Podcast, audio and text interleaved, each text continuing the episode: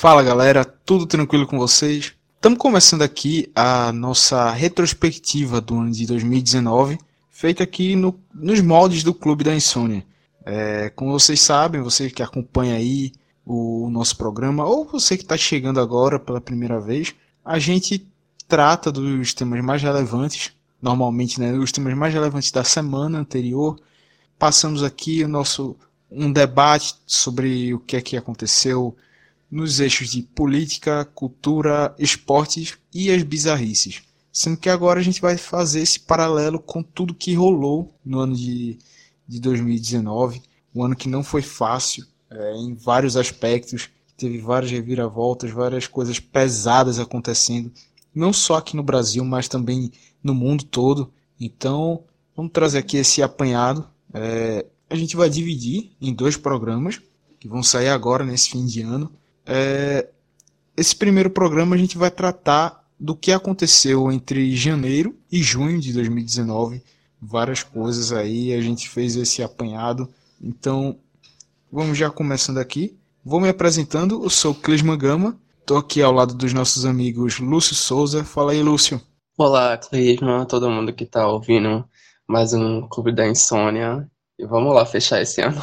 Isso aí, quem também está com a gente é Iago Mendes. E aí, Iago? Salve, salve, rapaziada, tudo tranquilo?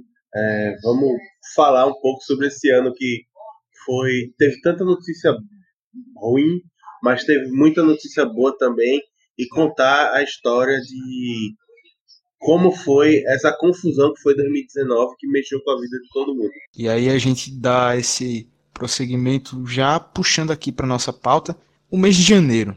Janeiro, é, logo no dia primeiro a gente teve a posse do governo do presidente Jair Bolsonaro. É um governo que agora vai chegando no seu ciclo do primeiro ano e traz muitas coisas diferentes que a gente tem visto desde a de redemocratização do Brasil. Acho que pelo menos nos últimos 20 anos, 20 a 25 anos, o governo tem sido bem diferente é, do que esse atual governo tem sido bem diferente do que foi os anteriores em alguns aspectos. É, Iago, já passando a palavra para tu, o que é que tu pode trazer de análise nesse esse primeiro momento assim do governo, não a avaliação geral do ano necessariamente, mas a questão da como foi esse momento da posse e os dias assim que sucederam. Bom, Clisio, é, primeiro falar que é, a campanha que elegeu o Bolsonaro foi a coroação da escalada conservadora do país, né?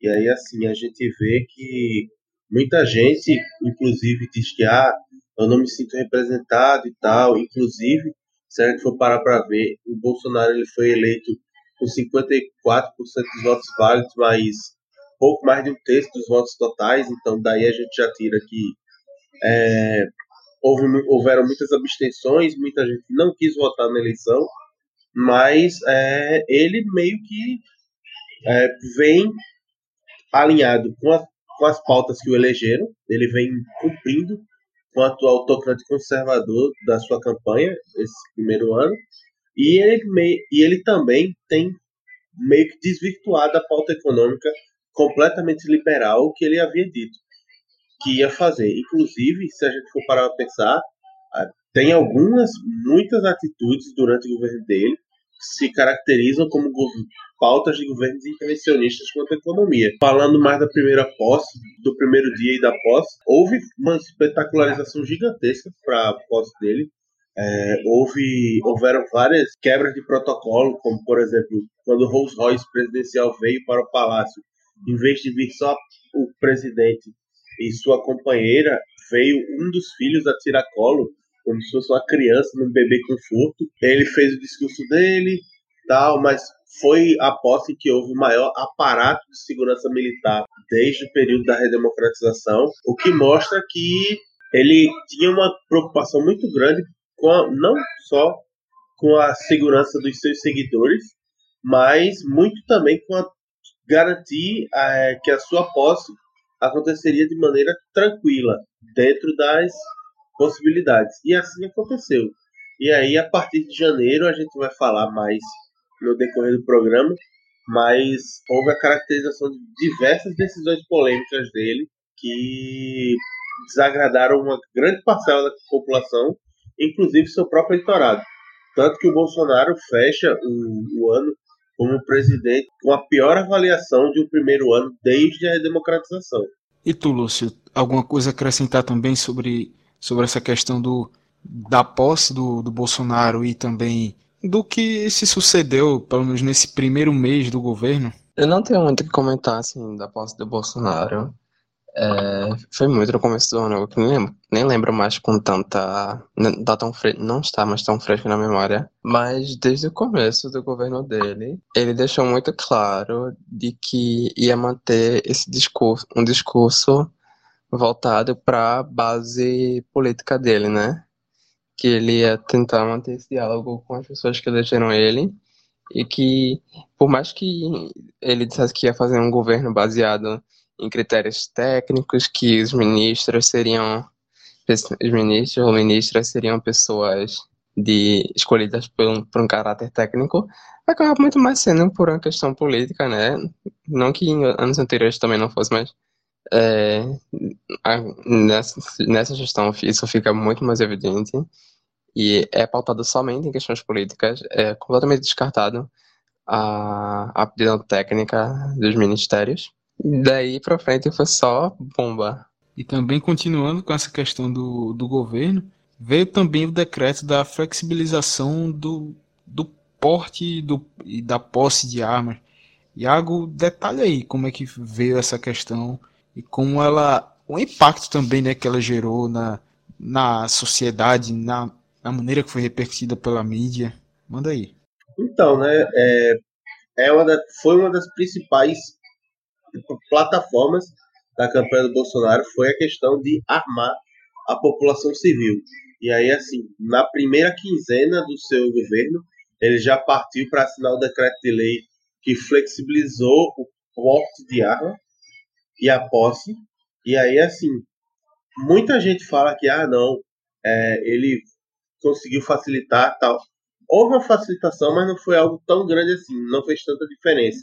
O que acontece mais é que houve uma propaganda muito positiva para o gado bolsonarista dessa atitude, porque os critérios continuaram muito parecidos. Você teria que ter a, a ficha limpa, né, ficha criminal limpa, teria que passar por exame psicológico, teria que fazer o curso de tiro, e além de tudo isso, é, você teria que pagar todas as taxas, obter a arma e os projetos de forma legal.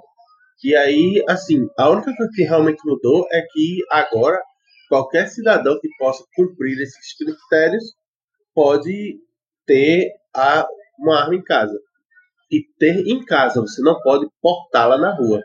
Tem essa diferença também, porque não foi liberado para que o cidadão ande com ele pela rua. Mas a gente sabe que não é bem assim que funciona. Né? Pois uma pessoa que não tem que emitir da cabeça de que uma pessoa que compra uma arma vai resistir a, a, a vontade de demonstrar poder na rua e vai tirar a arma de casa e vai andar com ela na cintura. Então, assim, é, ele facilitou, foi algo que caiu muito bem para é, as pessoas que votaram nele e tal, muito mal para a oposição, o que era uma coisa óbvia, mas quando se viu que a facilitação não era tão grande assim, as pessoas começaram a achar um pouco estranho e começaram a recuar e se sentir um pouco traídas. Algo que já começou a cair com a popularidade dele logo nos primeiros 15 dias de mandato. E é curioso que em junho saiu uma pesquisa do Ibope que aponta que 63% das pessoas são contra a posse de ar, contra a, flex, contra flexibilização, né, quase que não sai, contra a flexibilização do, da posse de armas, da de você ter uma arma em casa, e 71% das pessoas entrevistadas são contra a, flex, a flexibilização do porte, isso é, de poder sair arma com a rua, na rua, como Iago apontou. Essa pesquisa foi é, divulgada em junho desse ano, e já bate, é um número que mostra de forma mais contundente, né? As pessoas por mais que a base bolsonarista se apresente, inclusive é, a maioria desses números são homens que são a favor da do posse e da porte de arma, e aí já contesta de forma continente que boa parte da população é contrária a essas medidas, né? E dessa forma a gente foi andando. E em janeiro ainda teve um outro ponto é, relacionado ao governo, ao próprio presidente, sobre o Fórum Econômico de Davos, que gerou uma, um constrangimento, no mínimo, sobre a, a participação e o discurso feito pelo, pelo Bolsonaro, porque esperava-se algo sobre posicionamento do Brasil na questão econômica, é, principalmente global, quanto à, abertura de, de parcerias com os países, é, estreitamente de laços, uma política mais pró-mercado, sendo que o discurso do, do presidente foi algo que não, não chegou muito perto disso, não. É, Lúcio, já continuando contigo, como é que foi essa questão aí do, do Fórum Econômico de Davos lá na Suíça? Bom, amigo, como tu falou, né, é, essa reunião do Fórum Econômico da, em Davos, na Suíça, é, é um encontro com várias, vários nomes importantes, tanto da política mundial quanto empresários e afins. E aí se tem uma expectativa muito grande, né, porque é um momento de criar novas pontes econômicas para o Brasil né, estabelecer e reafirmar as relações econômicas da gente. E aí se esperava uma fala do Bolsonaro e ele acabou usando, além dele ter feito uma fala muito breve e aí toda atrapalhada, ele fez um discurso completamente voltado para a base política dele.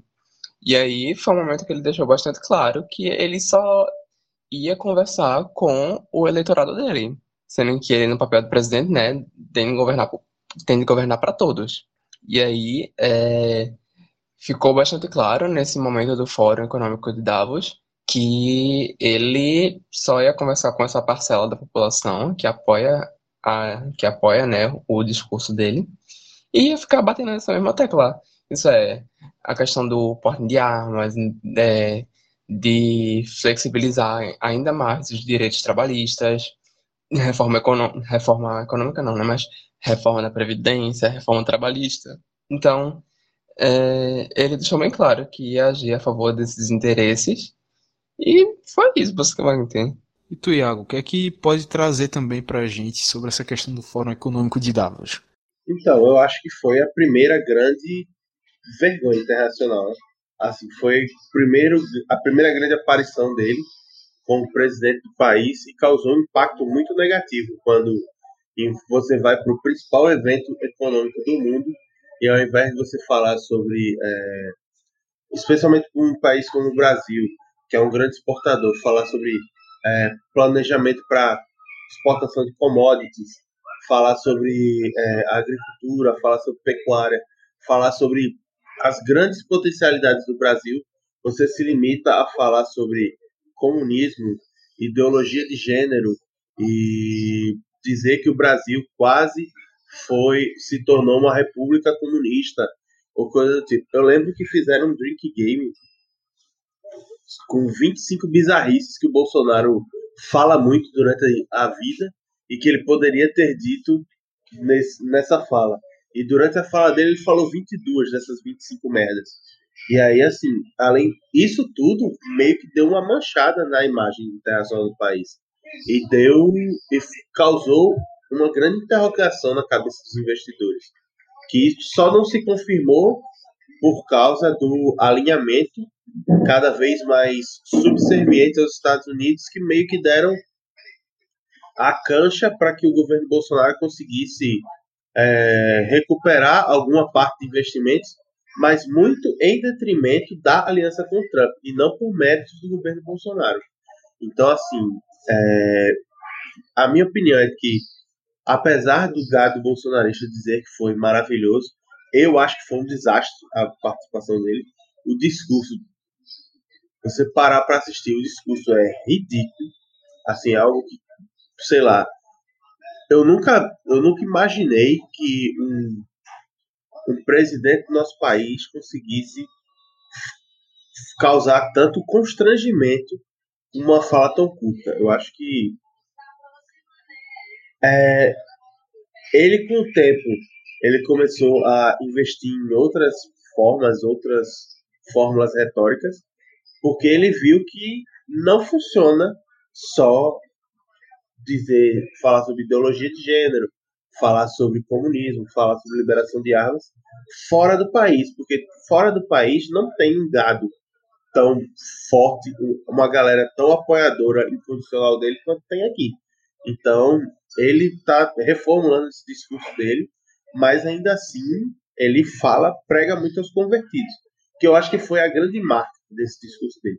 Foi pregar para a galera que votou nele de maneira é, incondicional.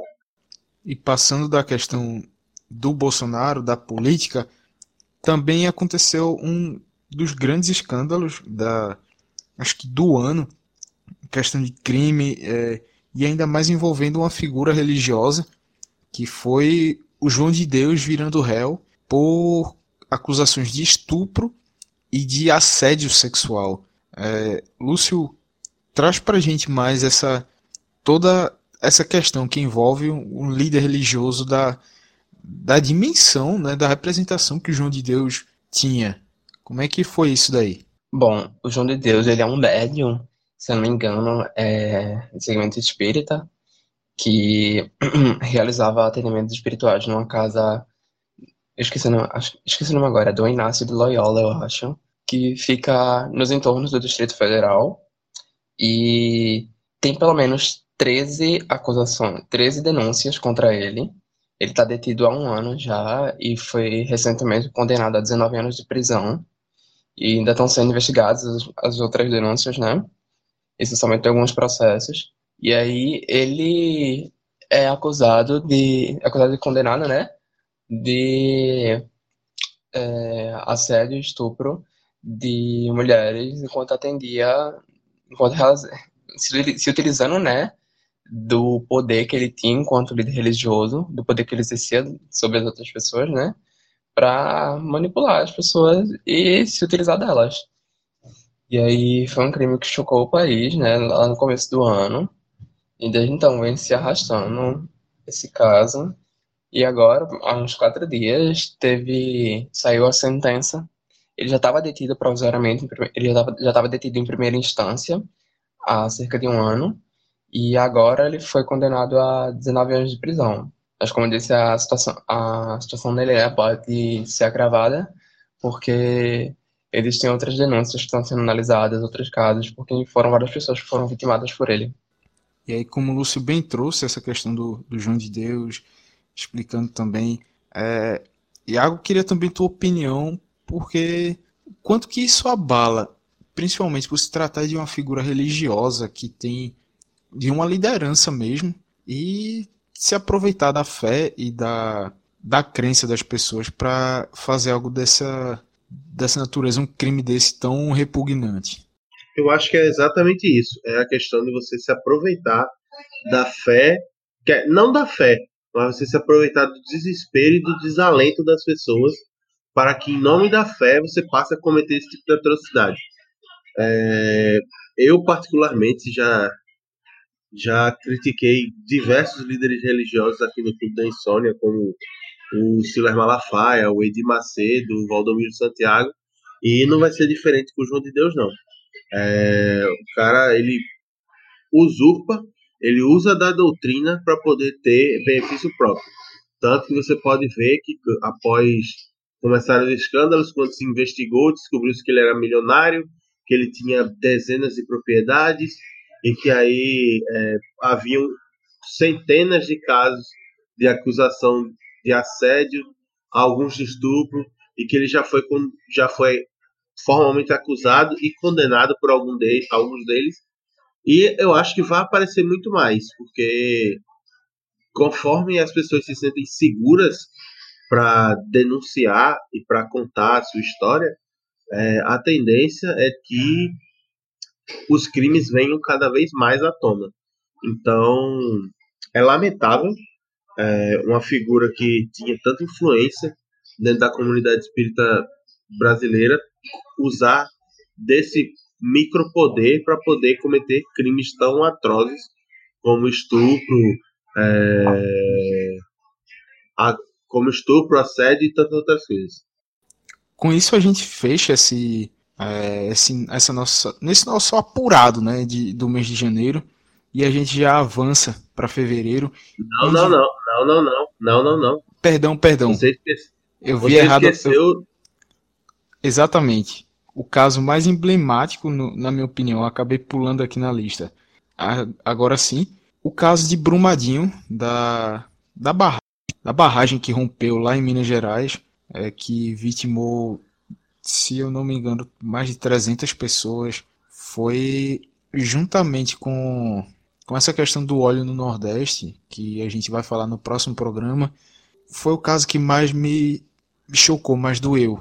Senti muito, de verdade, essa, esse caso, esse ocorrido, pelas tantas vidas que foram perdidas, pelo descaso da, da Vale e tantas outras coisas que, enfim, tornam um pouco difícil de falar do, do caso de Brumadinho. Mas, Iago, já aproveitando o gancho contigo, traz aí pra gente como que, que aconteceu esse rompimento da barragem, mais detalhes do, do caso. Então, é, o caso Brumadinho, ele é, na verdade, a reação de uma sequência de fatos, né? É, houve o desastre de Mariana e aí todo mundo falou, ah, tem que se fiscalizar as atividades das mineradoras é, em Minas Gerais, porque isso é um absurdo, esse tipo de desastre não pode acontecer. Só que a gente sabe que muito pouco foi feito, inclusive as famílias de Mariana esperam até hoje as indenizações e as realocações das suas propriedades. E aí, em janeiro de 2019, aconteceu novamente, só que dessa vez em escala muito maior. É, foi o primeiro dos desastres naturais que aconteceu no Brasil esse ano. E, para resumir, acho que se a gente pode falar uma palavra para que liga os três desastres que foram o, o estouro da barragem Brumadinho, os incêndios na Amazônia e o vazamento de óleo, que a gente vai falar mais para frente, é a negligência, porque se houvesse a fiscalização adequada e as empresas fossem punidas da maneira que deveriam ser punidas, acredito eu que essas tragédias poderiam ter sido evitadas. É, como era o primeiro mês do governo, é, não houve críticas tão ferozes ao, ao governo que tinha assumido. Boa parte das críticas sobre a tragédia caiu nas costas dos governos anteriores, é, especialmente da Dilma, por ter sido muito permissiva para com a Vale. E o que a gente pode fazer é lamentar o desastre, é, lamentar as vítimas e não deixar que esse tipo de história caia em esquecimento para que é, sempre que possível reverberar isso e torcer para que os culpados sejam punidos da maneira mais adequada, como diz a lei brasileira. Lúcio, e o que tu pode trazer também do teu ponto de vista do que aconteceu em Brumadinho? Bom, amigo, é um desastre de proporções enormes, né? Não somente pela o deslizamento da barragem, ele traz uma série de consequências. Além dos dejetos que vão é, carregar pessoa, a, carregar pessoas, enfim, a mata, tudo que vem em seu caminho, né? É, polui o rio por anos, assim, sabe? Tipo, os dejetos são, os dejetos do minério são extremamente pesados, são metais muito pesados que vão que vão sendo levados pelas águas e poluem o ambiente em proporções enormes durante um bom tempo. Além de que toda essa questão, como o Iago falou, é uma grande negligência em relação a, ao meio ambiente no Brasil, né? Ainda mais com essa gestão agora do Ricardo, do excelentíssimo, né, Ricardo Salles. E a tendência é que, ao longo do ano, né, a gente foi vendo mais e mais episódios de é, episódios muito tristes hein, com em relação ao meio ambiente brasileiro, em relação à nossa fauna e flora, que Infelizmente, é, são descuidos que foram casos que são resultados de um descuido, cujas consequências vão perdurar por muito tempo é, depois que saiu o governo Bolsonaro, enfim, se Deus quiser, vão estar tá marcadas por muito tempo, sabe? Tipo, Mariana, que foi em 2015, até hoje tem, é, tem dejetos, tem um impacto muito grande no local. A própria população que até hoje lida com depressão, sabe? Tipo, ter perdido tudo, ter perdido, ter perdido familiares, ter perdido sua casa, toda sua vida, toda a cidade desapareceu. Então, tipo, é um negócio de proporções, assim, inimagináveis, sabe, pra gente que tá aqui, mas infelizmente foi só o começo, né, de muita desgraça que rolou ainda esse ano. É, e agora sim, finalmente, eu agora tô acertando o timing, passando para fevereiro, a gente teve no mês, no segundo mês do ano, um dos pontos que mais repercutiram foi a condenação do ex-presidente Lula pelo caso do sítio de Atibaia, que vinha sendo investigado. É, Iago, como é que se deu? É, assim, um resumo né, de como se deu essa questão da investigação do caso para esse veredito que foi, foi dado em fevereiro. Então, né, é, a gente não pode deixar de falar que o Lula já estava preso. É, então, por acusação de ter envolvimento com um triplex que haveria sido doado como propina pelo pela empreiteira OAS. E aí, com ele já preso, a Força Tarefa da Lava Jato acabou é, colocando também na conta dele a história de que ele teria a posse de um sítio em Atibaia. E aí, assim, é, não houveram provas contundentes de que é, o sítio era dele. Aí, mais uma vez, a gente vê que essa operação faz, fez essas acusações na minha opinião, de maneira bastante seletiva, como a gente vai falar mais adiante, com coisas que surgiram a partir do mês de junho. E aí, essa condenação fez com que houvesse um acréscimo na pena do Lula, elevando-a para 11 anos e 2 meses, fazendo com que ele passasse mais tempo em regime fechado até cumprir um sexto da pena, quando poderia ser solicitada a progressão da mesma. E aí, assim, a gente sabe que o Lula acabou solto no final do ano e tal, mas é, isso aí foi, a, foi mais uma consequência política é, da figura dele, que era, é um espectro que ronda o governo bolsonarista, tanto que o homem que foi responsável pela prisão dele, que é o Sérgio Moro, e toda a força-tarefa da Lava Jato acabou sendo premiada com a eleição do Bolsonaro, já que o Moro virou ministro da Justiça. E até hoje se pergunta muito, tá, ok, houveram as prisões, ele foi indicado como culpado, mas onde é que estão as provas? E aí, assim, obviamente vou, vou colocar a minha posição de que não acredito que ele seja o santo, o inocente que a esquerda pinta, não. Mas eu acho que não se pode prender uma pessoa primeiro, até que se esgotem todos os recursos, e segundo, até que as provas sejam apresentadas, coisa que no caso do, do ex-presidente não aconteceu. Lúcio, tu teria alguma coisa a acrescentar também?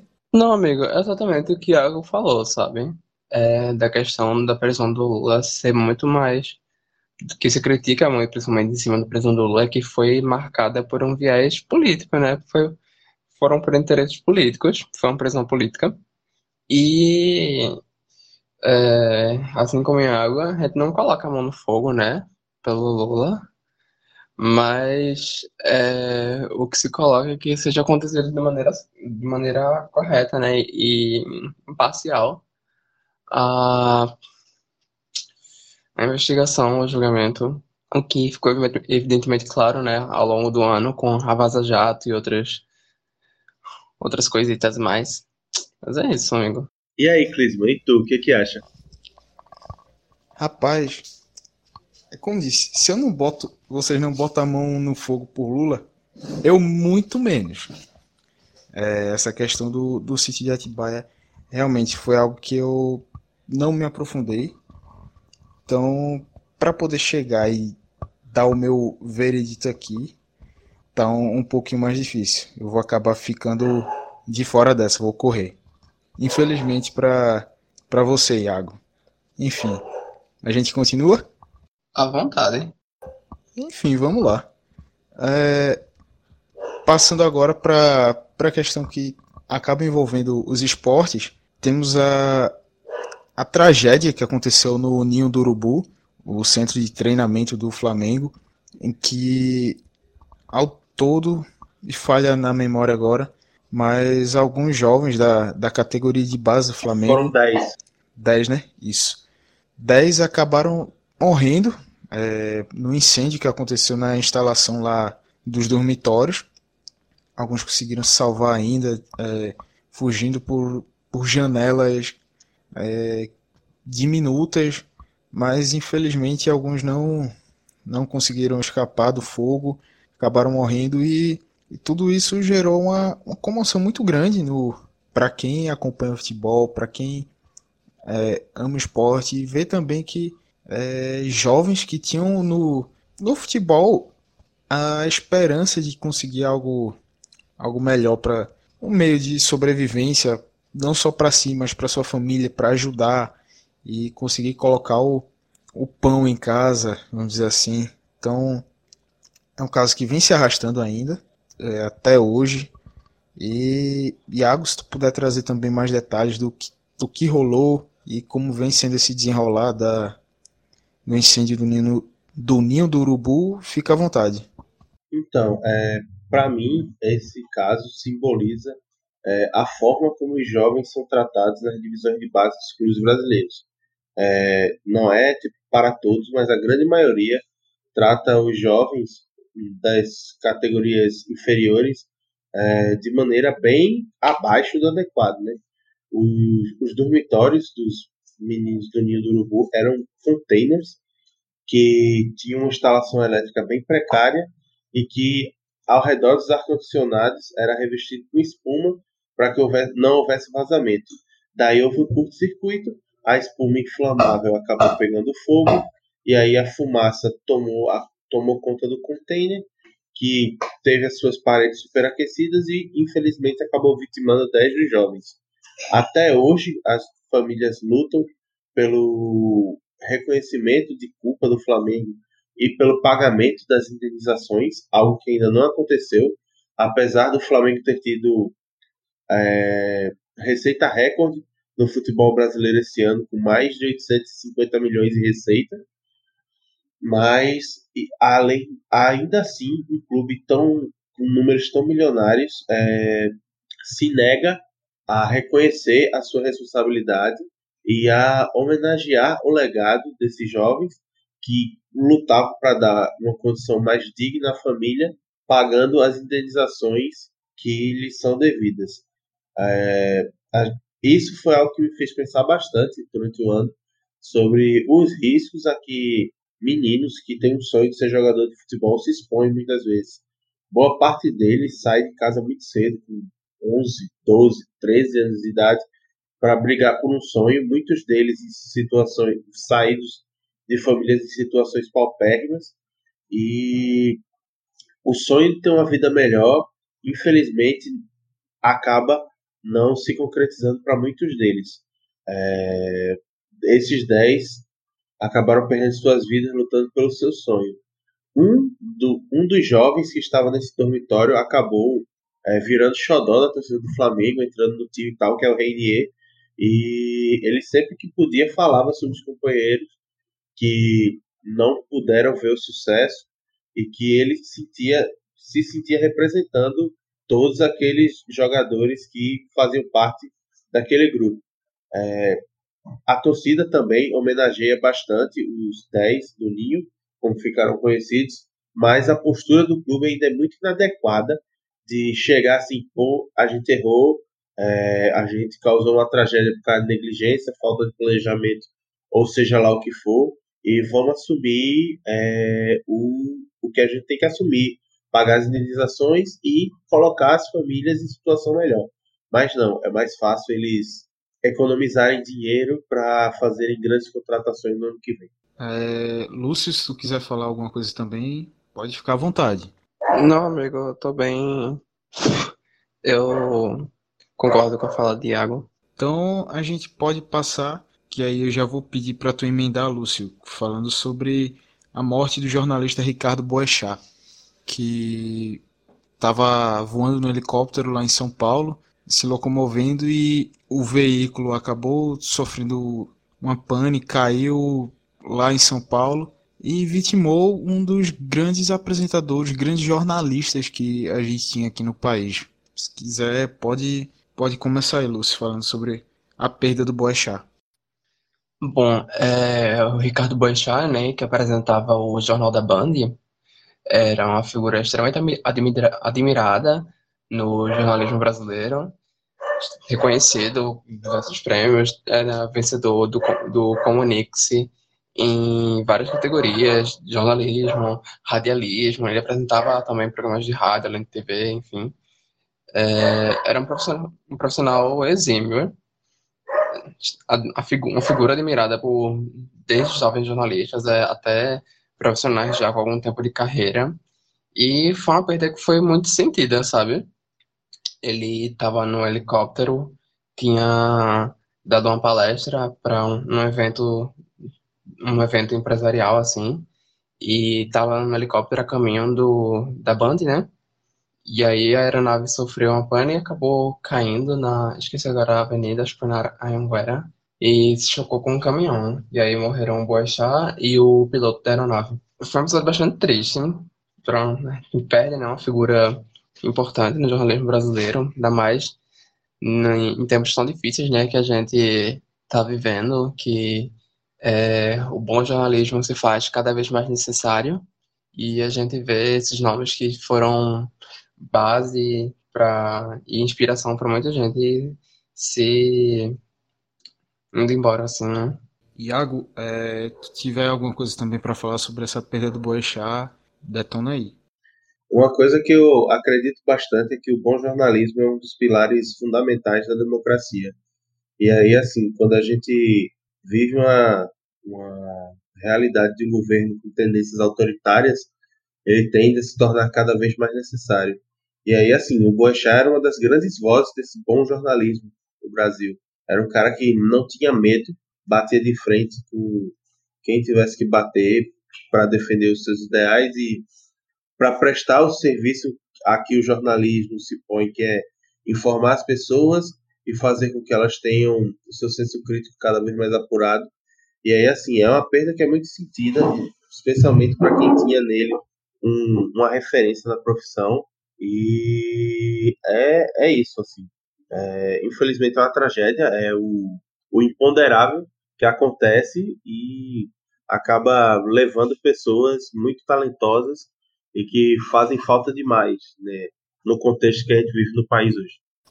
E só para deixar registrado da minha parte, Boechat era um dos exemplos que acho que vários que entram no jornalismo e acabam de sair estão também há vários anos. Boechat era um exemplo de, de como você faz esse jornalismo em busca do, dos fatos, sem se na hora que é para realmente você, vamos botar entre aspas, bater, você tem que bater.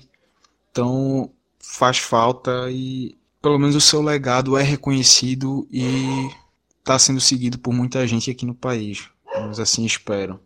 E além dessa questão do Boechat, a gente encerra a, o mês de fevereiro, nessa retrospectiva aqui do Clube da Insônia, e a gente passa já para o mês de março, em que já começando com destaque para o samba enredo do, da Escola de Samba Mangueira, que foi campeã carioca do, do, dos desfiles da, das escolas de samba, e que tratou da história do Brasil de uma perspectiva diferente, né, Iago?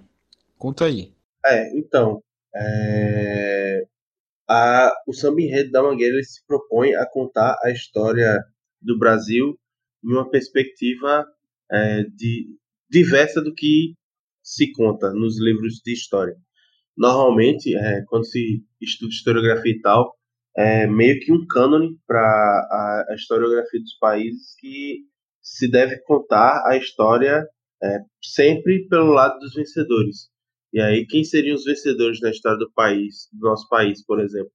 Seriam os colonizadores na época do Brasil colônia, seriam os, os grandes os grandes barões do café, os políticos e o, todo o secto nobre do imperador no Brasil Império e os políticos, militares e tal durante a República.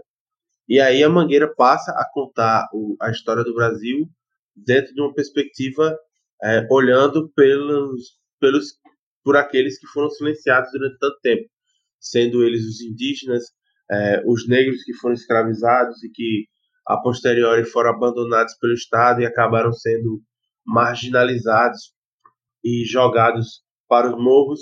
E aí, dentro de, dentro de um, um ano em que é, houve tanta pregação de uma, um, uma pátria conservadora é, devido ao governo que assumiu, isso é um marco. Ele mostra assim que a cultura tem a função de ser é, o bastião da resistência dentro do país. Não dá para a gente invisibilizar tudo o toda a nossa história. Ela vai muito além do que é contado apenas por aqueles que detêm os locais hegemônicos de poder. É muito mais do que isso. A gente tem que olhar da mesma forma que a gente olha para o político que tem muita grana, que recebe 35 mil por mês e que aliena os nossos impostos para benefício próprio, a gente tem que ter consciência de que existe esse cara, mas a gente tem que ter consciência também da dona Mariazinha que mora no morro e que é, é bisneta ou tataraneta de, um, de uma mulher negra que foi escravizada. E a gente tem que se preocupar em contar essas histórias, porque é assim que se constrói a identidade do país, é contando a história de todo mundo que faz parte é, da construção do imaginário do povo, da história e de muitas outras coisas. Ou seja, a grande lição, pra, pelo menos para mim, desse samba da Mangueira é que assim, a gente não pode se deixar esquecer do que as pessoas não querem que a gente lembre. E aí, pegando esse gancho do que Iago falou, Lúcio, o que é que fica de lição disso, dessa toda essa representação feita pela Mangueira? Bom, amigo, é a própria história do Brasil, né? É, como o Iago pontuou, a gente enfrenta o apagamento da história do Brasil, né? A gente enfrenta certo revisionismo da história, ainda mais depois a gente vai já já falar dele, né? Do Ventralve, que entrou no Ministério da Educação. Mas é sempre importante a gente lembrar que a história do Brasil ela é manchada de, ela é manchada de sangue e que as coisas não foram tão bonitinhas assim, que os colonizadores chegaram e uau, vamos aqui criar o Brasil e aí os índios entregaram tudo de bom grado e os escravos vieram trabalhar felizinhos. Não, é uma história triste e sofrida e que desde seu começo, né, a gente vai ver uma luta de uma luta ah, meu Deus, um marxismo gritando aqui, mas, mas a luta de classes, né? mas é importante a gente lembrar e é super importante a gente ver isso no meio do carnaval, né? Que é um momento de que é, assim, é talvez um dos momentos mais importantes do ano de união do povo mesmo na rua, assim, de essa grande é, esse grande momento de catarse da população que vai às ruas para curtir, enfim, e que é símbolo né, da cultura brasileira.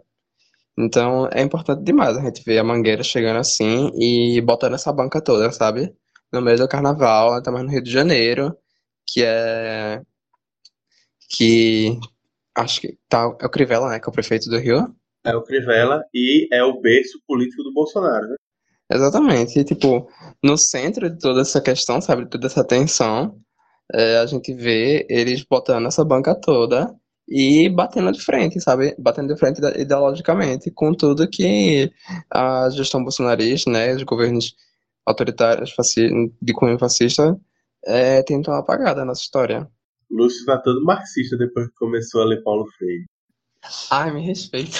É, e dessa questão do Carnaval da Mangueira, a gente também passa só pra colocar uma bizarrice que aconteceu também na época do carnaval e que não dá para deixar passar. O que é Golden Shower? Tu sabe o que é Golden Shower, Cleiton? Sim, Eu, eu soube o que que era. Você aprendeu com o Bolsonaro ou você já sabia? Não, é, já tinham me, me explicado antes disso o que era. Sendo que não com a, a denominação em inglês. E sim em português o, o chuva dourada. Mas você aí... se sente à vontade para dizer o que é para os nossos ouvintes? Ou a gente Rapaz, vai mandar eles procurarem no Google? Que procurem no Google. Se quiser, tá aí à vontade. Então, tá com curiosidade, pesquisa no Google, veja aí. Não nos responsabilizamos por nada. Impressão minha, o apresentador ficou levemente envergonhado agora. envergonhado. Porque a vontade de rir é que tá grande, velho. Soltar a gaitada. Mas enfim, tentando segurar. Uh, mas sim, fiquei levemente envergonhado de ter que explicar o que é isso, porque o presidente pu publicou no seu Twitter durante carnaval a pergunta lá: o que é Golden Shower? Twitter, que inclusive é meio que uma ferramenta de comunicação oficial do governo agora, né? Já que é, ele faz pronunciamentos, anúncios e tal, sempre por lá, e que por causa disso é ainda mais bizarro a gente ver um presidente da República utilizando seu canal oficial para bloquear pessoas nas redes sociais. É, um negócio desse a gente pensa que não vai. Não vai. Como é que se diz? Se acostumar de ver, mas infelizmente o, o nosso presidente aí, né? Mostra que é comum demais. Passando dessa, dessa fase bizarra do Golden Shower, a gente chega num um outro ponto pesado que rolou em 2019, que foi um massacre na escola em Suzano, que dois jovens é, armados, seja com armas de fogo e também com armas brancas, saíram atacando várias, vários adolescentes é, num, num colégio na cidade de Suzano, no interior de São Paulo, e então foi algo muito chocante, porque, é, se eu não, não me falha a memória, é o primeiro grande massacre assim, em questão em escolas, desde o de Realengo, que aconteceu no Rio de Janeiro. É, algum de vocês sabe o ano que foi de Realengo? Agora não, não me lembro muito bem. Caixa de Brita pesquisa, Caixa de Brita responde. Só um minutinho. Eu acho que foi em meados de 2008, alguma coisa assim. É, é, me falha a memória agora. Mas assim, desde o de lá de Realengo... 7 de abril de 2011. Pronto.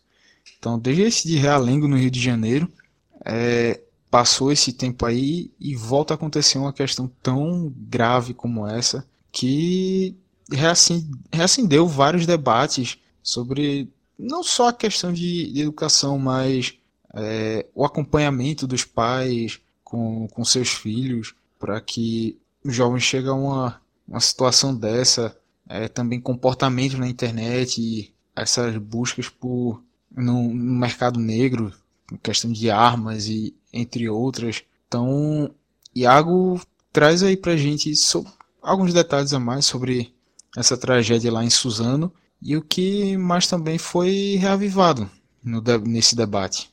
Então, primeiro de tudo, deixar claro que é, essa tragédia acontece pouco mais de dois meses depois é, da flexibilização da posse de armas. Então, assim, é, as armas que foram encontradas com o atirador é, da escola de Suzano eram armas legalizadas, certo? E outra coisa que isso trouxe à tona foi a questão da, do uso cada vez mais é, para fins escusos da internet por adolescentes. É, os adolescentes responsáveis pelo massacre na escola é, eram, eram usuários do, de fóruns da Deep Web, os chans, e que se tornaram muito proeminentes por serem difusores de, uma, de aspectos da cultura muito, muito ligados ao, ao nazifascismo, a, ao machismo, à homofobia, à xenofobia e tal. E aí, assim, é, figuras que passam a fazer esse tipo de coisa são considerados heróis, como o próprio Wellington, o cara do massacre de Realengo, nessas comunidades é considerado um herói por ter ido lá e ter é, aberto fogo dentro da escola. É, boa parte dessas figuras são o que é, se chama hoje de incel, que são aquelas pessoas que são submetidas ao celibato involuntário, o, o popular cabaço. E aí, assim, tipo, esses caras que se sentem desajustados, que acham que não tem, não tem nenhum, alguma, nenhuma forma de despertar o interesse de pessoas neles, passam a se utilizar da internet para ter um convívio social e muitos acabam caindo para esse lado na Deep Web. Então, é, acho que uma bandeira que é bem interessante depois desse caso é fazer com que pais e responsáveis fiscalizem cada vez mais o modo como os jovens e adolescentes estão usando a internet, tanto no nosso país como fora. E aí, assim, só para fechar, é, essa discussão, há uma discussão muito crescente em um local que é os Estados Unidos, onde há invasões de atiradores em escolas de maneira muito mais recorrente no Brasil sobre a diminuição ou a tornar mais rígido o modo de comprar armas é, no país. Um caminho que tem, foi feito o inverso aqui no Brasil. Então, assim, é mais uma prova de que arma não resolve nada, arma não, não serve para nenhum outro fim que não seja atirar e matar pessoas. Então, não resolve. E quem acha que o Bolsonaro está sendo bonzinho por liberar arma para a galera, isso é balela. Ele simplesmente está dando o retorno para a empresa de armas que financiou a campanha dele. Lúcio, tu tem a acrescentar também sobre essa, esse massacre de, de Suzano? É, só uma fala rápida é de que, além dos pais se colocarem de forma mais próxima de seus filhos, né? é importante que a gente repense. A escola, muitas vezes, para muita gente, é um espaço, é um espaço muito tóxico, né? Um espaço, diria, opressor, um espaço desconfortável, enfim, por várias questões. Seja você seja o, o nerd, né, que é virgem, excluído, que acaba se tornando um incel, pessoas LGBT, gordos, enfim. Muita gente acaba sofrendo bullying, e aí é, os incels, né, descamam para esse lado e é importante que seja discutido questões sobre masculinidade tóxica, porque eles vão parar nesses fóruns e vão é, se re retroalimentando o ódio né, que eles sofrem, eles são excluídos né, do convívio social, de certa forma, e aí eles vão se re retroalimentando esse ódio e acaba descambando nessas agressões, nesses casos de tiroteio e tal. Então, é, é muito importante né, que a gente repense sobre como a gente lida com o outro, é, como a gente acaba excluindo pessoas do convívio social, assim, por elas serem, entre muitas aspas, estranhas, serem diferentes de alguma forma, sabe? Então, também, mais uma vez, a questão da masculinidade tóxica, né? Tipo, do homem ter que cumprir um determinado papel, que tem que ser o galã, pegador e tal. Senão ele é o macho beta, né? O, é um homem fraco, é, ele é menor, ele é menos homem do que, entre aspas, ele é menos homem do que os outros. Então, é, é muito importante, né? Acho que a palavra, no caso, seria empatia. Você, a gente sempre está tentando repensar como a gente lida com o outro e tentar se colocar nesse lugar e tentar discutir as, as coisas de forma mais aberta. Concordo plenamente com o que o Lúcio falou. É uma questão também de, de desconstrução de, desses valores que não agregam nada essa questão da nossa, do nosso crescimento e todos nós aqui, a gente é, somos, acredito que a maior parte dos que fazem o Caixa de Brita, dos vocês também, nossos ouvintes, são pessoas vindas da década de 90, também de 80, pode ter alguém também já desse começo da década de, dos anos 2000. Então é algo que a gente vivenciou esse período, é, sentiu muito na pele, essas questões de essa machismo, a masculinidade tóxica, de você querer provar que é mais homem, é, com, com essas questões que realmente não estão agregando, estão sim subtraindo de não só de você mesmo como dos outros. Então, é, casos extremos acabam levando a, a pessoas chegarem a, a esse ponto e ter uma natureza tão cruel para para descontar no, em algo que não se justifica. É, é duro, dói, A gente vê o que aconteceu na cidade lá de Suzano, mas infelizmente já aconteceu e que fique a lição para a gente, no geral, no todo, para tentar mudar essa realidade. Também passando por essas questões da, de massacres, aconteceu também na, na Nova Zelândia um atentado a uma mesquita, em que um atirador é, com um fuzil invadiu a, o templo religioso e disparou contra os fiéis ali presentes. E outra coisa também que pesada, porque ele transmitiu através de uma, de uma rede social, se eu não estiver enganado, transmitiu o crime. Colocou uma live lá ao vivo e com a câmera na, na cabeça, tipo, numa visão de em primeira pessoa, foi e filmou tudo, toda a ação. É, Iago como é que foi? Traz mais detalhes desse, desse atentado que aconteceu lá na, na Nova Zelândia. Então, é, o, o atirador ele entrou com dois rifles, duas espingardas e um carro-bomba que não foi detonado na mesquita de Al-Noor, é, na cidade de Christchurch, na Nova Zelândia. E aí, assim, como o Clisman já falou, ele transmitiu o crime ao vivo e foram morreram 51 pessoas e outras 49 ficaram feridas. É, o crime, a motivação do crime foi simplesmente é, por serem fiéis islâmicos, ou seja, num país onde a maioria é cristã, protestante, né? Por causa da, da influência da colonização britânica, a Nova Zelândia tem grande parte de é, do que nós no Brasil convencionamos chamar de evangélicos. E aí, assim, o terrorismo de, o terrorismo xenofóbico é, mostrando a sua face, mais uma vez a sua face, né? E novamente contra muçulmanos. Já havia acontecido em vários outros anos e em 2019 não foi diferente. É, o cara entrou, fuzilou o pessoal simplesmente porque é, tinha uma fé diferente da dele.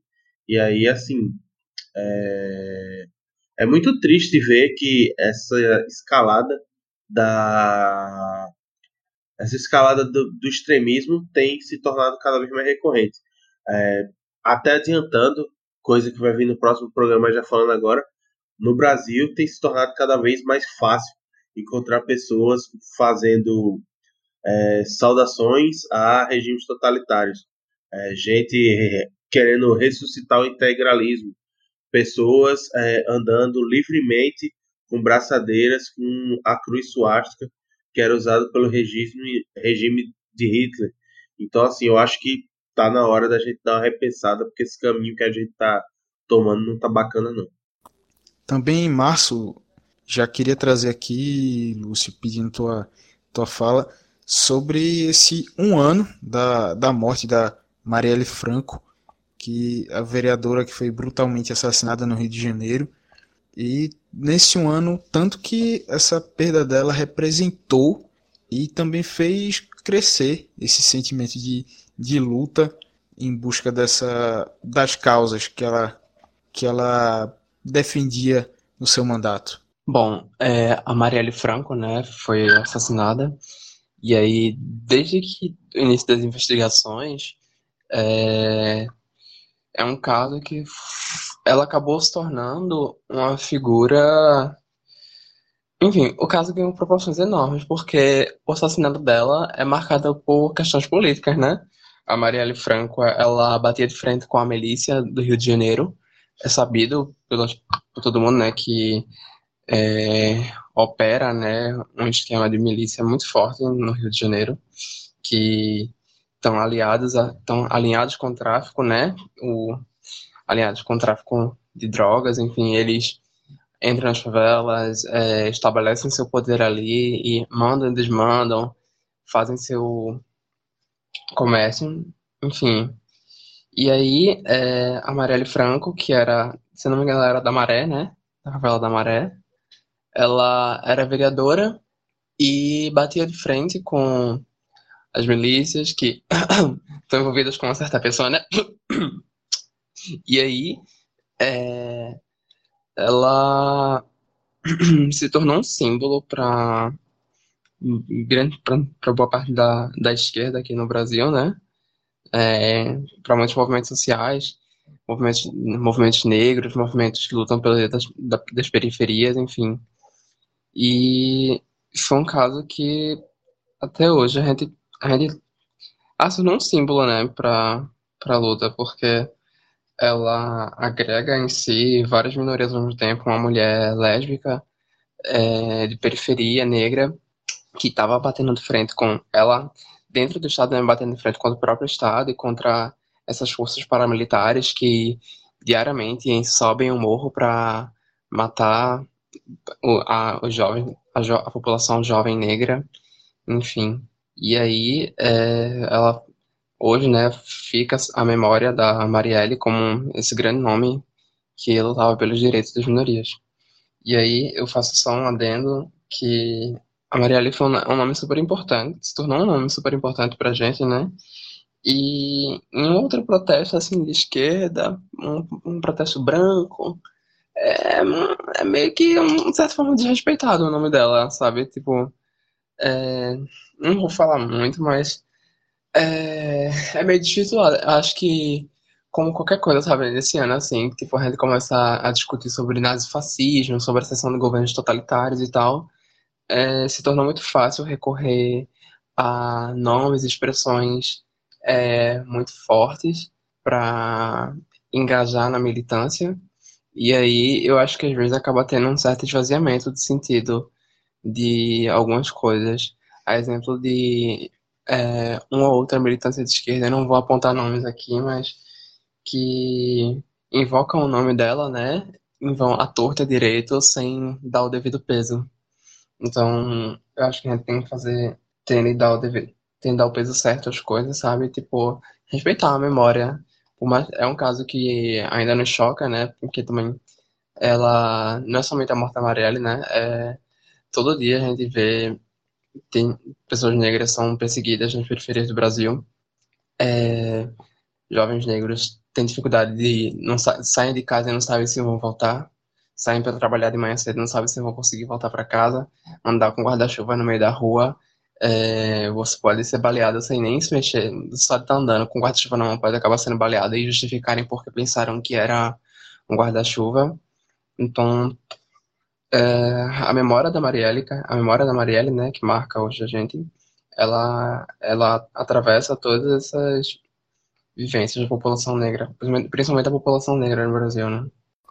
E além dessa, dessa questão da Marielle, como o Lúcio bem, bem trouxe, é, Iago já queria falar contigo também, me dando um outro assunto sobre a prisão do Michel Temer, que pouco tempo após sair do mandato de, de presidente do, do país, onde foi bombardeado por várias denúncias, tanta, tantas acusações, e aí se manteve no cargo, passou por diversas crises, conseguiu se manter lá na posição, mas assim que saiu, veio essa, essa prisão dele. Conta aí como é que aconteceu e também sobre os, é, os resultados políticos disso. Manda aí. Só para fazer um pequeno adendo, é, lembrar que uma se... na semana em que o crime contra a Marielle é, faria um ano, foram acusados formalmente os dois possíveis executores é, do assassinato dela e que estes teriam ligações com milicianos e que fariam parte do convívio social da família do presidente, uma vez que moram no mesmo condomínio que ele na Barra da Tijuca. Mas falando sobre outro presidente, o ex-presidente Michel Temer, é, Temer ele era alvo de diversas acusações ainda no mandato e apesar de tudo, com muita artimanha, muitas artimanhas e com muito jogo político, ele conseguiu se manter no cargo até o fim. Mas aí, a partir do momento em que ele perdeu o foro privilegiado, deixando de ser presidente da República, a Polícia Federal já caiu matando. E aí, em março, ele acabou sendo preso é, devido a é, delações premiadas da Lava, feitas colhidas pela Lava Jato é, de empresários ligados à, à Engevix e do doleiro Lúcio Funaro. Então ele acabou sendo preso em, em março só que logo depois foi, foi solto e em maio ele voltou a ser preso e logo depois foi solto novamente. Além dele, foi preso o ministro de Minas e Energia do mandato dele, que era Moreira Franco.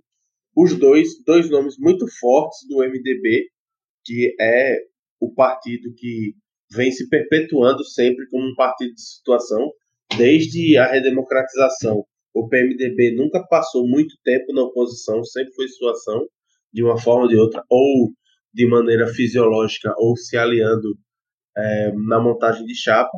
E aí isso mostra que é, o combate ou a perseguição à corrupção tem tomado rumos de não de tentar é, não deixar ninguém que tenha malfeitos é, solto. Eu acho, eu acho isso uma falácia? Acho. Mas é o que eles tentam vender. Tanto que eles falaram muito que ah, é o segundo presidente da, desde a redemocratização que acabou sendo preso. O primeiro foi o Lula, o segundo foi o Michel Temer. E aí, assim, as consequências para a carreira é, dele e, inclusive, para o próprio PMDB foram um pouco devastadoras, pois a influência do partido acabou diminuindo bastante pelos corredores é, do tanto da Câmara quanto do Senado durante o primeiro semestre, coisa que eles já recuperaram, tanto que é, tem bastante influência nas duas casas do poder, mas a figura do Temer presa, o cara que era o chefe do PMDB e que esteve no governo durante os 30 anos da desde a redemocratização, é algo bastante emblemático. E além dessa questão do Temer, para fechar o mês de março, a gente traz é, um outro caso triste que foi a morte do jornalista Rafael Renzel. É, para você que talvez não, não esteja lembrando agora assim de, de primeira quem foi Rafael Renzel, é, o Rafael foi um dos quatro sobreviventes do acidente com o avião da Chapecoense, o avião da Lamia, que levava os jogadores para a, a disputa da final da Sul-Americana de 2016, lá na Colômbia. É, o avião caiu, sobreviveram o Rafael Renzel, os jogadores Alan Ruschel, Neto e Jackson Foreman. Isso que eu falo, os quatro dos brasileiros, além de dois tripulantes que também sobreviveram, tripulantes da nave, é, totalizando aí seis. Mas esses quatro brasileiros sobreviveram, tinham uma amizade muito forte nessa fase pós-acidente, é, sempre que possível se mantinham juntos. O, o Alan Ruschel foi o jogador que conseguiu já voltar às atividades normalmente. O Jackson Foreman teve a amputação da, da sua perna e não poderia mais jogar. O Neto segue nesse processo de tentar voltar aos gramados ainda. E o Rafael Renzel, jornalista, é, radialista lá de Chapecó, ele voltou a, a trabalhar normalmente, estava acompanhando os jogos da Chape, narrando, e acabou falecendo de maneira trágica com um infarto que ele, que ele teve justamente jogando bola entre amigos. É, queria que tu falasse, Lúcio, é, não só por essa questão do dele ter sido um sobrevivente, mas também por toda todo o simbolismo, né, por trás disso. Essa, essa questão da, do acidente da Chapecoense que foi uma das, se não a maior tragédia do, do futebol mundial e tudo que isso representou pela mensagem também que não só o Rafael, mas também os outros sobreviventes buscaram e buscam até hoje passar. É, eu não acompanho tanto de, tanto de perto o caso da Chapecoense, né, mas é meio que de conhecimento comum, devido à proporção né, que isso tomou. É, a Chapecoense é um time do interior do Rio, do Rio Grande do Sul, não, de Santa Catarina, né? Isso, de Santa que, Catarina. Um time de Santa Catarina que teve uma ascensão incrível no futebol brasileiro e conseguiu ir para foi para Libertadores. Meu Deus. Foi, tava na disputa da Sul-Americana e chegou à final. E aí no ano seguinte, como é, o título ficou para Chapecoense, jogou a Libertadores do de 2017. Sim. E aí o, o time ele teve uma ascensão incrível assim. E aí se criava muita expectativa, né? sendo que todas as esperanças elas foram abaixo junto com o, o avião. E aí, quando dentre os poucos sobreviventes que, enfim, foi uma tragédia que marcou o país inteiro, né? Foi um momento muito triste de se ver muitos sonhos, todo um, enfim, toda a classe, assim, as pessoas que estão mais ligadas ao futebol é, sentiram um pesar muito grande de ver um time que estava nesse momento de crescimento, que tinha tudo pela frente, e aí a gente lidar com essa, com essa queda. E dentre os poucos sobreviventes, a gente é um, um, um, acho que é um sentimento de perda, né? Tipo, dentre os poucos sobreviventes que tinham já de uma história tão triste, é, acabar perdendo mais um. Eu acho que é um pesar muito grande. O Rafael Renzo, para mim, é, não sei se o maior, mas com certeza um dos maiores exemplos de superação da história do esporte brasileiro.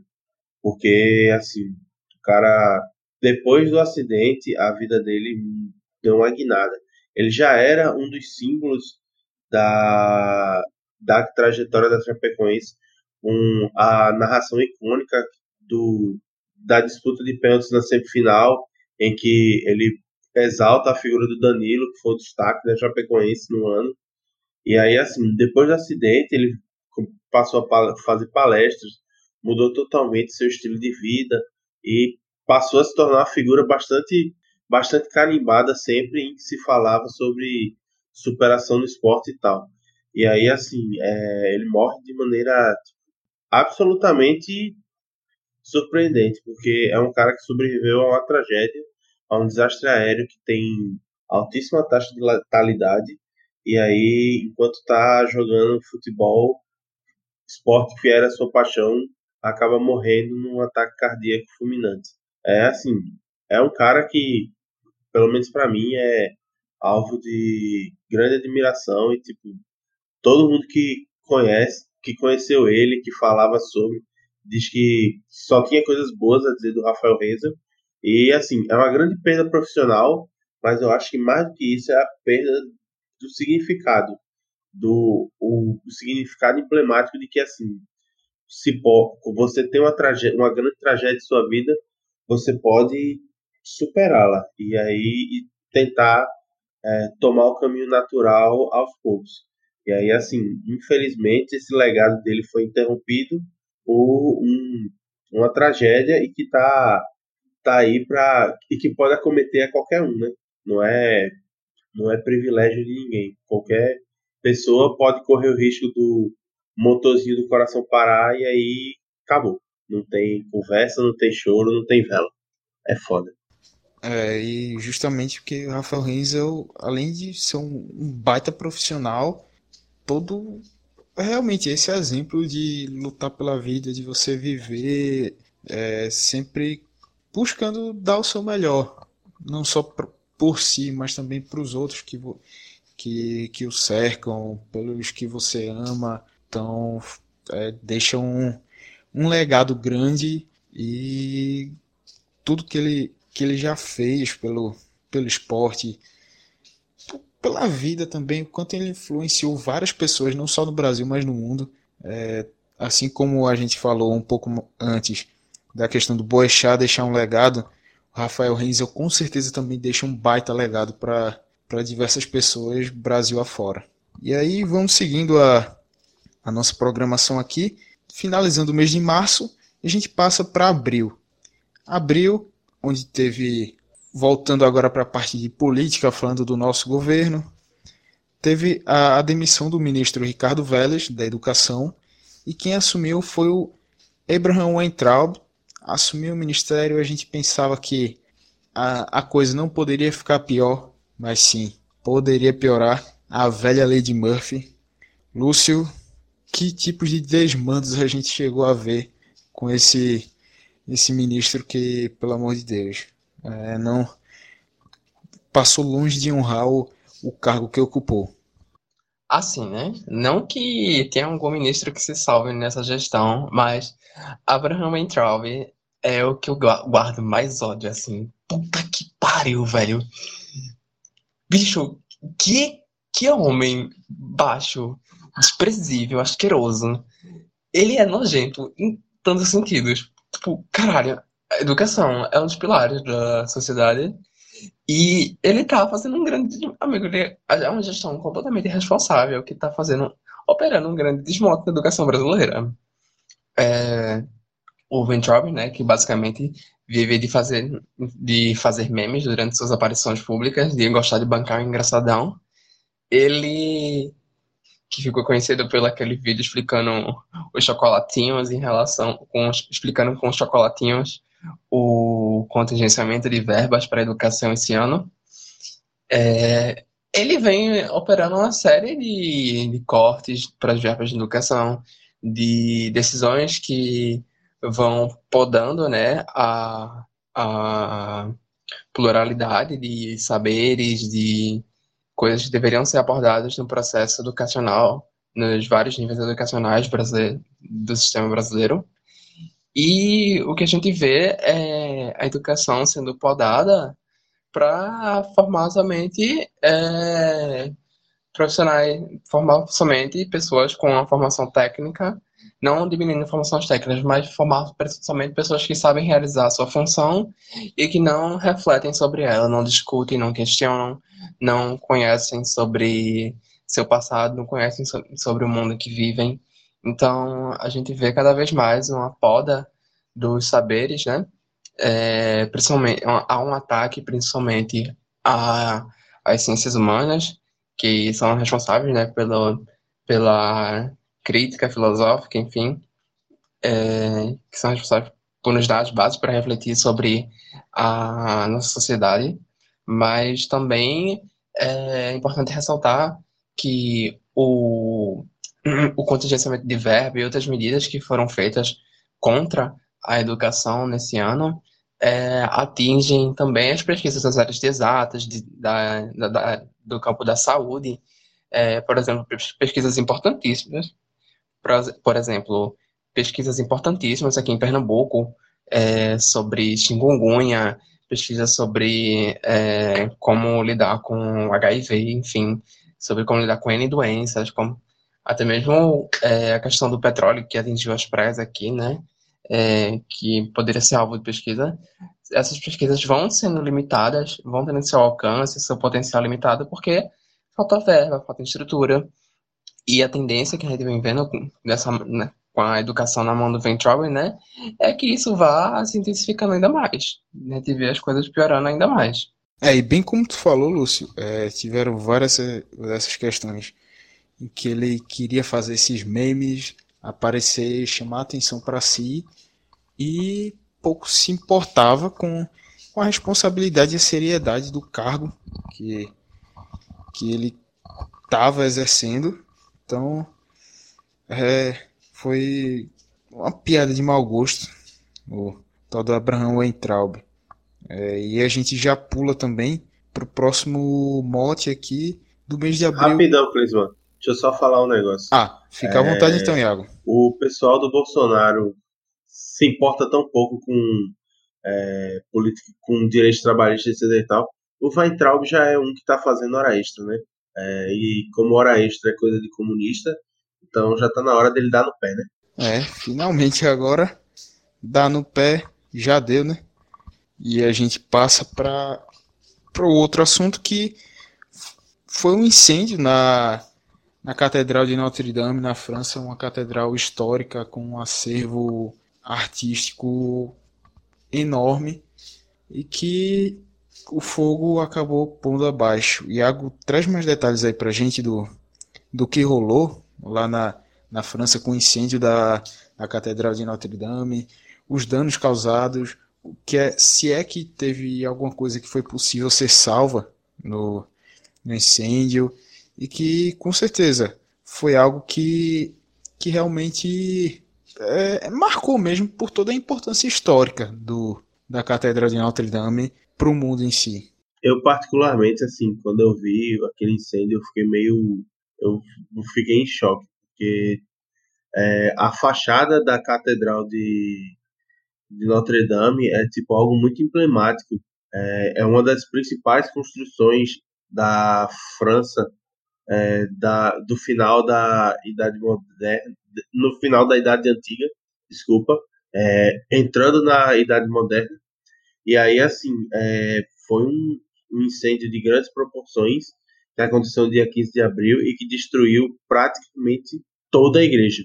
Muitos falam que foi por causa de é, um defeito nas instalações elétricas, mas é, acabou que destruiu boa parte do prédio, é, os mosaicos que eram muito famosos, é, causou danos irreversíveis na estrutura e há, há um, todo um fundo de financiamento para que se tente reformar, mas acho que é, por ser uma estrutura de mais de, nove, de quase 900 anos, é, vai ser muito difícil conseguir fazer com que a catedral volte a ser o que era.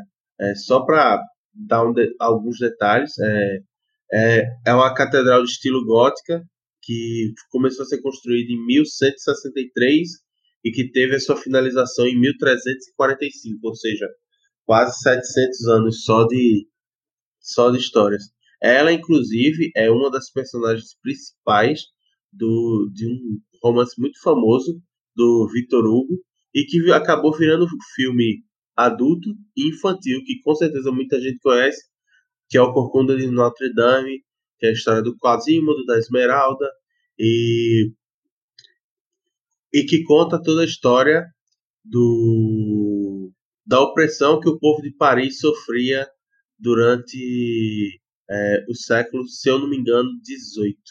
Mas enfim, é, a Catedral de Notre Dame é um prédio de, de importância histórica é, inquestionável. Tanto que, assim, ela era o local onde os reis da França eram coroados, sabe?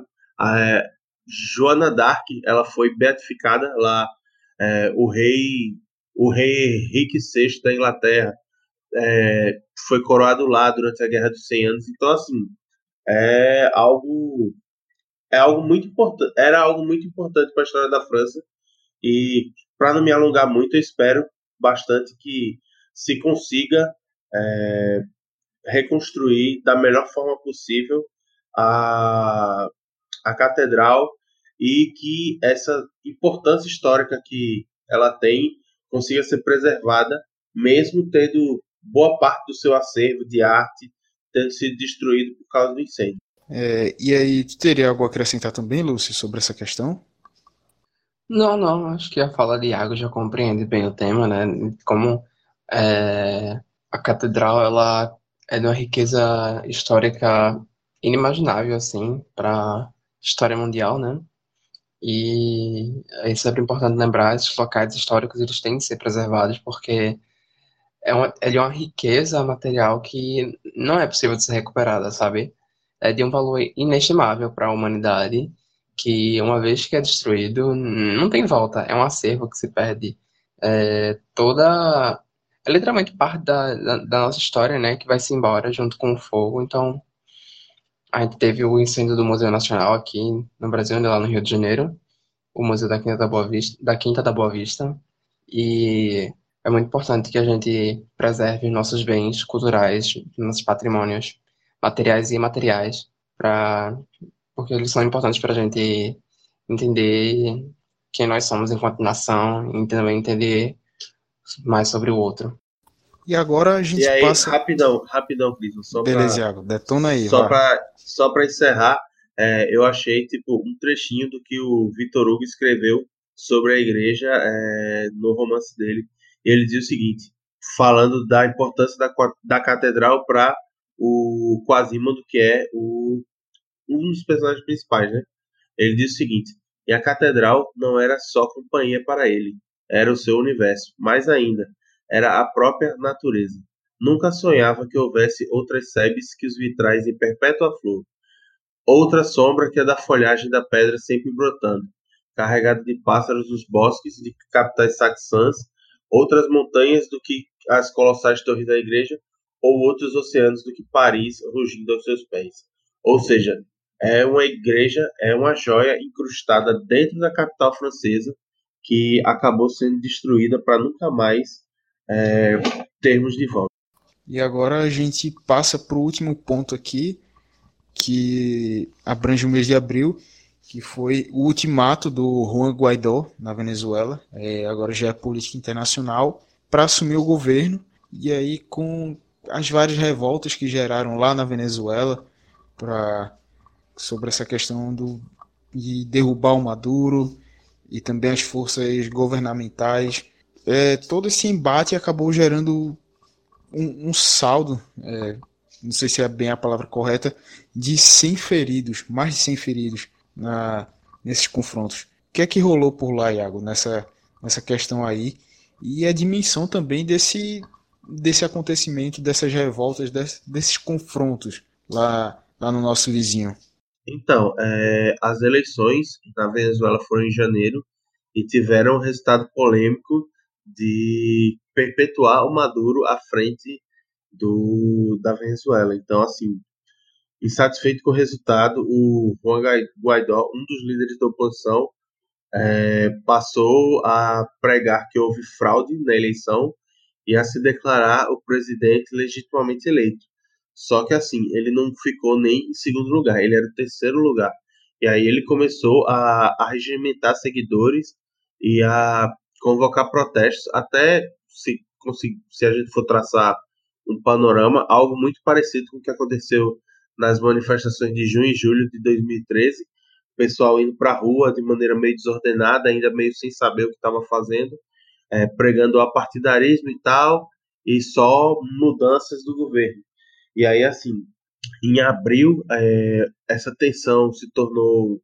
É, chegou ao seu ponto alto, quando países começaram a reconhecer o Guaidó como presidente legítimo da Venezuela, como o Brasil e os Estados Unidos.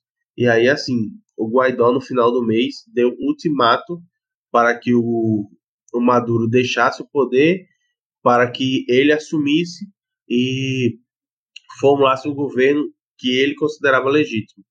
O Maduro não cedeu à pressão, partiu para o embate com as forças com as forças de segurança da Venezuela. E aí, assim, em uma dessas confusões, mais de 100 pessoas se feriram. E aí, com o tempo, a gente viu que o Guaidó acabou perdendo força, tanto que o Maduro continua sendo presidente da Venezuela até hoje. O Evo, que não tinha quase nada de confusão na época dele durante abril, é, já caiu e o Maduro continua lá firme e forte na Venezuela. Quer dizer, não sei se firme e forte, mas continua lá. E aí, além dessa questão que movimentou e ainda teve vários outros debates, vários outros desdobramentos, na verdade, é, lá na Venezuela. Então, a gente vai continuar logo mais essa, esse nosso programa, porque a gente já chega aqui com mais ou menos uma hora, pouco mais de uma hora e meia de, de Clube da Insônia, trazendo esse, esses primeiros quatro meses é, a gente vai dividir essa nossa série em três programas. O intuito inicial que a gente tinha era com dois, mas aí a gente viu que é, ia acabar se alongando porque é muito, muita coisa para debater. Então vamos dividir em três programas um pouco menores para que você possa acompanhar, possa ouvir e, e saber desse, dessa nossa retrospectiva do que aconteceu em 2019. Bem, Até porque não adianta a gente fazer um programa que é do tamanho do ano, né? Exatamente, né? Tem que ser. Vamos fazer devagarinho, porque, pô, um programa do tamanho, sei lá, um irlandês que tá lá na Netflix. Caraca, é pesado. Passava, passava fácil viu, do irlandês. Isso é, deixava o irlandês comendo um pouquinho de poeira lá atrás. Mas nisso, a gente se despede momentaneamente aqui. É, você também pode acompanhar ah, logo nessa semana vai saindo, vão saindo os outros programas. A gente está gravando aqui dia 23 de dezembro. Até o dia 31 a gente tem esses programas, se Deus quiser, se tudo der certo. Até o dia 31 a gente está com os três programas no ar e vamos fazendo para você acompanhar o que é que rolou nessa, nesse 2019 pesado e que a gente ainda está digerindo. É, quero agradecer aqui mais uma vez a presença dos nossos amigos Lúcio Souza e Iago Mendes. Galera, valeu. Ah, valeu, amigo. Feliz Natal para todo mundo que estiver ouvindo o programa. Ou no próximo ano novo também, caso já tenha passado o Natal. E é isso, gente. Eu, eu espero que a gente tenha conseguido deixar esse ano tão pesado um pouco mais leve, trazendo os fatos de maneira pouco mais descontraída, mas sem perder a seriedade. E quero desejar aos nossos queridos ouvintes um Feliz Natal, um bom Ano Novo, ou vai que a pessoa deixa para ouvir isso bem depois. Um bom Carnaval, uma Feliz Páscoa, um bom São João e por aí vai. Mas o importante é continuar na parceria. A gente produzindo, vocês nos ouvindo, participando e sempre com esse feedback gostoso que é a nossa relação. Beijo, amamos vocês. Isso aí, faço as palavras dos nossos amigos Luiz Thiago, as minhas. E antes de despedir aqui por completo, queria falar aí para você que ainda não segue o Caixa de Brita no, nas redes sociais, confere lá no Twitter e no Instagram, arroba Caixa Brita. A gente costuma postar lá, nossos programas saem, é, interagimos também com quem, com quem fala conosco, com quem também não fala, a gente está lá interagindo. Então, segue a gente na, no Face também, é, facebook.com barra Caixa Brita. Você pode conferir também nossas produções de texto no www.caixadebrita.com e você pode também ouvir nossos podcasts pelo Spotify, pelo Deezer, iTunes ou no seu agregador favorito. Então, opção para seguir e acompanhar o Caixa de Brita não falta. Bem, agradeço mais uma vez e aí, galera, acompanha que os próximos clubes da insônia vão saindo aí para você com toda essa retrospectiva do ano de 2019. Valeu e até já. Vou encerrar.